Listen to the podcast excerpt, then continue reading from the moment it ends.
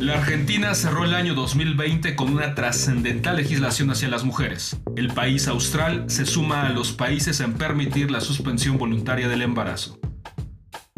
Desde las elecciones presidenciales en Estados Unidos en noviembre, se han registrado altos niveles de confrontación política en las calles a propósito de la sucesión presidencial. Hombres blancos armados que Donald Trump ha avivado en sus ánimos de cancelar los resultados.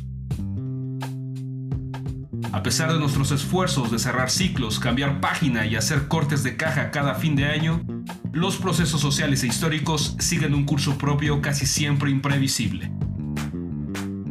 Este es el episodio inaugural de la segunda temporada del Complot Internacional.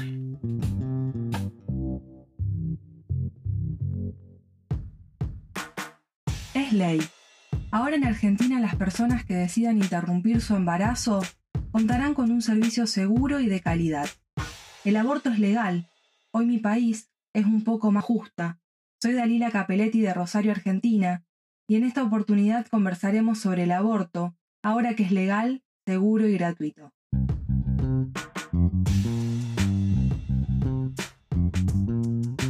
El 29 de diciembre se realizó el debate en el Senado y a las 4 de la madrugada del día siguiente se votó por su legalización.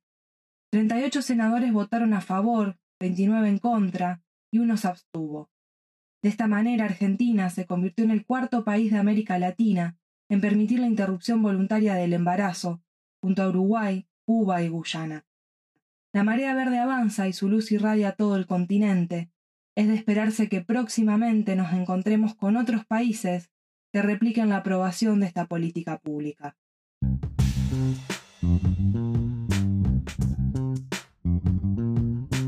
La abogada Nina Brugo sostiene que legalizar el aborto supone separar el placer del fin reproductivo, terminar con la idea de la mujer como incubadora.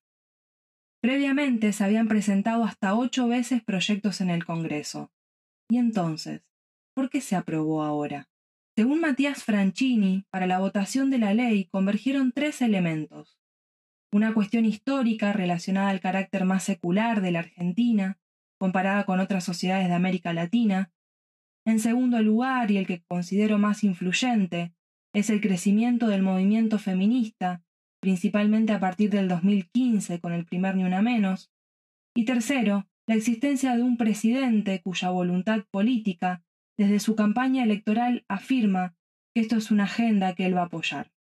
99 años de retraso frente a una legislación que permitía el aborto solo en casos de peligro en la salud de la persona gestante o por violación, y que aún así contó con obstáculos a la hora de materializarse. Niñas de entre 10 y 12 años, violadas, que exigían abortar, vieron cómo sus casos eran judicializados, pasando las semanas sin que se cumpliese su voluntad. Ni siquiera ante el peligro de la vida de la madre se garantizó el derecho. Recordemos el caso de Ana María Acevedo, de 19 años, que falleció en 2006, luego de que los médicos se negaran a aplicarle radioterapia contra el cáncer, porque estaba embarazada, negándole su petición de interrumpir su embarazo, que había sido solicitada, con el único fin de curarse.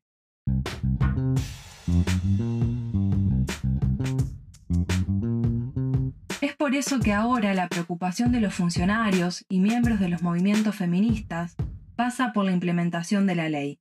La ministra de las Mujeres, Géneros y Diversidad, Gómez Alcorta, ha planteado la complejidad de su aplicación debido a las distintas realidades que viven las provincias. No es lo mismo la situación de la provincia de Santa Fe, que produce misoprostol, que la de Mendoza, donde está prohibida su venta. Otro dato interesante es que en el 2012 la Corte estableció que se debían armar protocolos para no obstaculizar el acceso a la interrupción legal del embarazo. Y aún así, hoy hay cinco jurisdicciones que no poseen el protocolo. Formosa, Tucumán, Santiago del Estero, San Juan y Corrientes. Y por último, un informe del CELS, Centro de Estudios Legales y Sociales, que confirma que hay 1.532 mujeres con causas penales por aborto. Según la ministra, la despenalización deberá tener un efecto sobre estas causas existentes. Dijo que deberían extinguirse. Los desafíos no se acaban. La senadora Silvia Elías de Pérez, referente celeste, anunció que presentarán en la justicia un reclamo por la supuesta inconstitucionalidad de la ley. Sin embargo, como afirma Melissa García, la presidenta de la BOFEM, no es posible declararla inconstitucional. La norma tiene total consonancia y correlato con los planteos internacionales. Solo se podría declarar inconstitucional en algún caso concreto que se judicialice. Gómez Alcorta afirma que los antecedentes en la jurisprudencia, a partir del fallo FAL 2012, la práctica del aborto no tiene contradicción constitucional ni convencional frente a causales. Lo que se hizo con la ley es ampliarlas a la voluntad de las mujeres.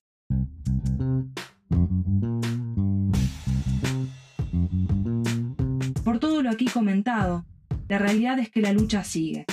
La conquista trae nuevas batallas y la militancia feminista, como siempre, tiene mucho por aportar. En pro de un país más libre, que garantice derechos y una sociedad un poquito más justa con las mujeres y las disidencias.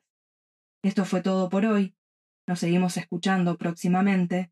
Saludos desde Argentina, un país con aborto legal.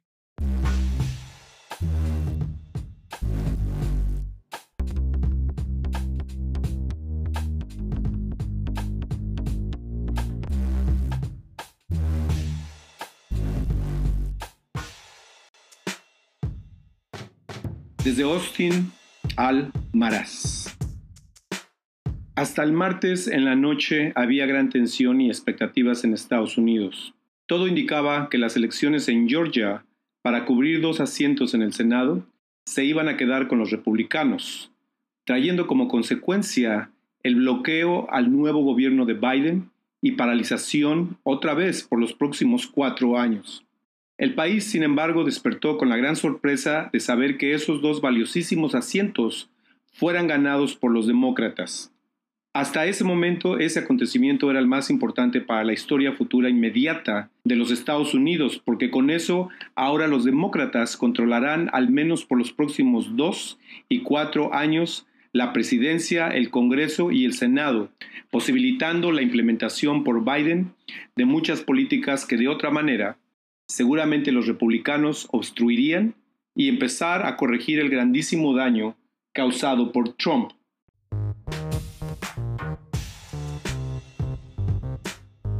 Horas antes de que el Senado confirmara el conteo de los votos del colegio electoral confirmando la victoria de Biden, cuya función ha sido tradicionalmente ceremonial, formalizando el último acto de las elecciones para presidente, Trump con la acostumbrada arrogancia que lo caracteriza, organizó una protesta fuera de la Casa Blanca esencialmente asusando, bajo el lema Marcha para Salvar a América, a miles de sus simpatizantes para dirigirse al Congreso e interrumpir el proceso antes mencionado.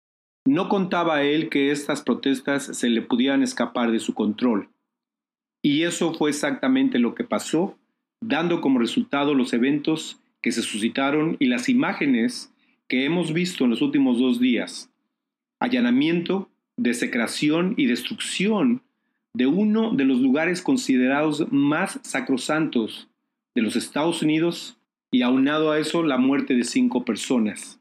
Para dar una idea de la gravedad de esto, la única y última vez que algo similar sucedió así fue cuando el ejército inglés quemó el Capitolio, la Casa Blanca y otros sitios importantes en la guerra de 1802 en agosto 24 del año 1814. Dos días después de estos eventos, mucha gente aquí está conmocionada y cada vez más furiosa de que algo así haya pasado en la capital del país, más poderoso militarmente en el mundo, en uno de los lugares supuestamente que deberían estar superprotegidos contra ataques terroristas o manifestaciones violentas. En este momento el Departamento de Justicia está empezando a hacer investigaciones para determinar cómo fue posible semejante falla catastrófica de seguridad y se habla de que gente dentro del gobierno haya asistido a los protestantes para invadir lugares a los cuales no es fácil llegar dentro del Capitolio.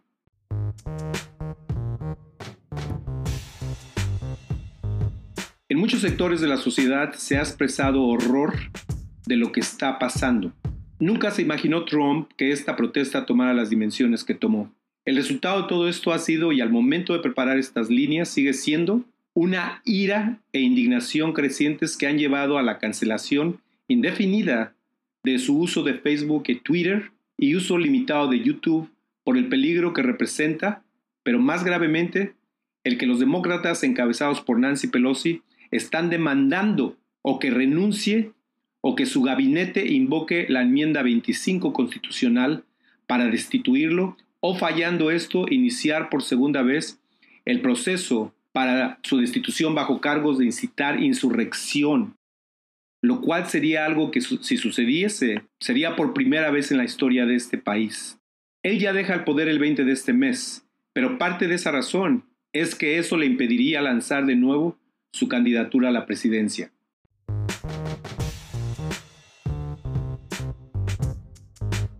Estados Unidos está entrando a un territorio en muchos aspectos desconocido y encarando graves peligros dado el número de seguidores fanáticos de Trump, muchos de ellos armados con arsenales letales.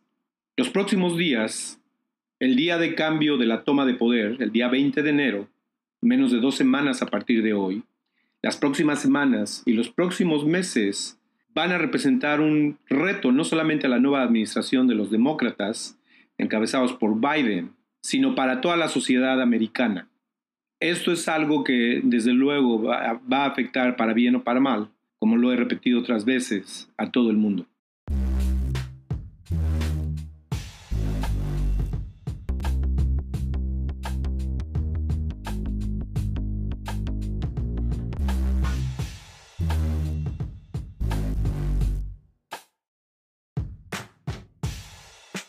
Hola, desde la Ciudad de México los saluda Paola Vázquez Almanza y aprovechando este nuevo año, hablaré sobre la obsesión que tenemos con los inicios y los cierres de ciclo.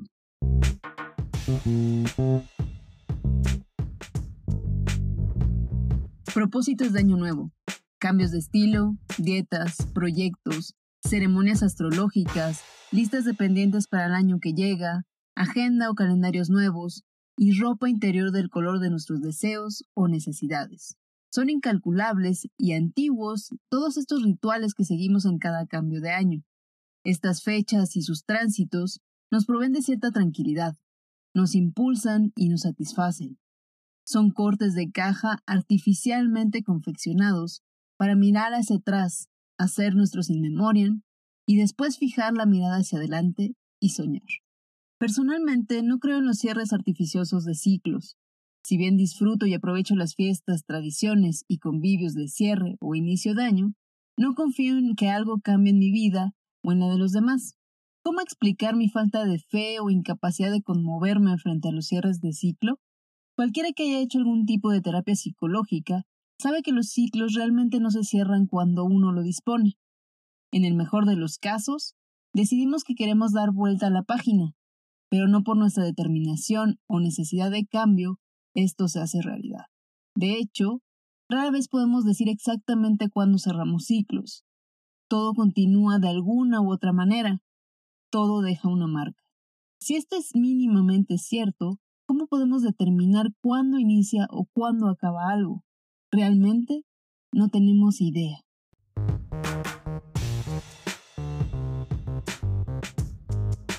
Lo que hacemos ante esta incertidumbre es inventarnos metas, rectas finales, puntos de partida y destinos artificiales que acallen el malestar y reducen la complejidad de nuestra existencia.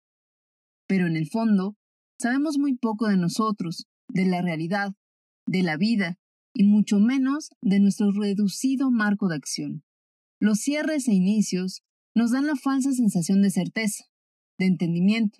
Esto es útil y necesario, nos ayuda a conservar algo de cordura, pero también distorsiona nuestra capacidad de leer el mundo. No hace muchas décadas hablábamos del fin de la Guerra Fría y de la historia, de la caída del muro de Berlín, del tránsito al siglo XXI y de las transiciones a la democracia. Pero ¿qué cambió realmente? Mucho de lo que dimos por muerto sobrevivió, mucho de lo que auguramos no ha llegado todavía. Entonces, ¿Podemos realmente fechar con exactitud el fin de estos complejos procesos sociales? A mi parecer nada acaba o comienza por el simple hecho de vaticinarlo. Cuando se habló del cambio político mundial y de las transiciones a la democracia, el destino parecía claro. Nos encontrábamos, decían, en la casilla de inicio del juego democrático. Más de tres décadas después de haber estado en la artificiosa casilla de inicio, comienzan a surgir reclamos, decepciones y cuestionamientos hacia dichos procesos de cambio. Claramente hay un problema con la democracia realmente existente. Pero otro error que está pasando factura hoy en día es que a finales de los ochentas y los noventas caímos en la tentación de cerrar un ciclo de manera artificial. Pero ¿quién no sintió en esos años que algo se transformaba? ¿Quién no experimentó el vértigo ante los desarrollos tecnológicos o disfrutó del relajamiento de ciertas pautas sociales o de la apertura al mundo? Pero a pesar de estas impresiones o sentimientos, me parece que ni en esos años ni ahora tenemos claro qué comenzaba y qué acababa. Mucho menos sabíamos qué permanecería y qué dejaría de existir.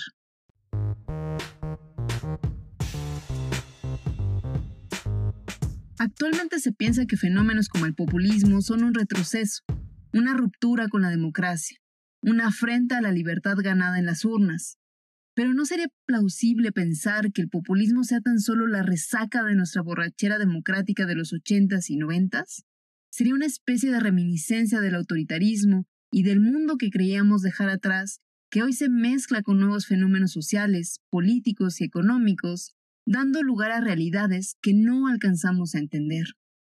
Esta es solo una conjetura, pero lo que sí me queda claro es que la tendencia a pensar en términos cíclicos, esa necesidad de iniciar y finalizar procesos sociales, ha trastocado significativamente nuestra capacidad de leer el actual panorama político. Gracias por escuchar y hasta la próxima.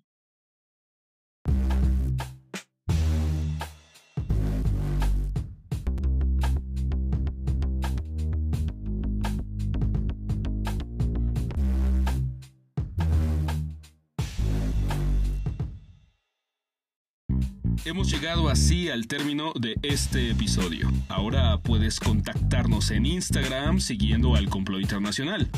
No olvides suscribirte a nuestra frecuencia sonora en Apple Podcasts o en Spotify o en iBox o donde sea que escuches podcast. A nombre de las voces que hicieron posible este programa, gracias por dejarnos entrar hasta la intimidad de tus oídos. Nos escuchamos pronto, muy pronto, en el siguiente complot.